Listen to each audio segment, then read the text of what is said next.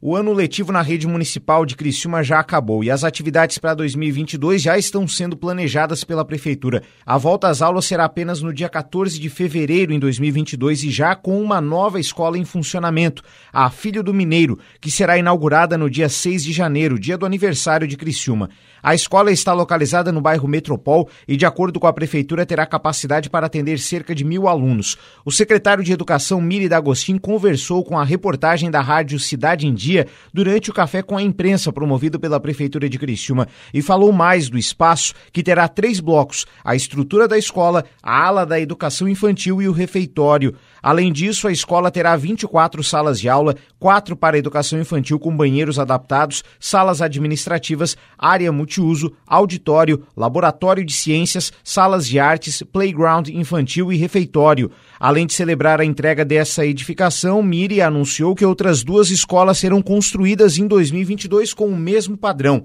Essas instituições estão localizadas nos bairros São Defende e Quarta Linha a escola Filho Mineiro vão inaugurar agora no dia 6 de janeiro, uma escola com capacidade para mil alunos, uma grande transformação naquela região. É uma escola de primeiro nível, é um grande complexo educação e faremos mais três nesse porte. Faremos também a Escola Caetano Juan defende, faremos também a Escola José na quarta linha. Já está em licitação, né? acreditamos que lá no mês de fevereiro começará já a ser abertos os envelopes.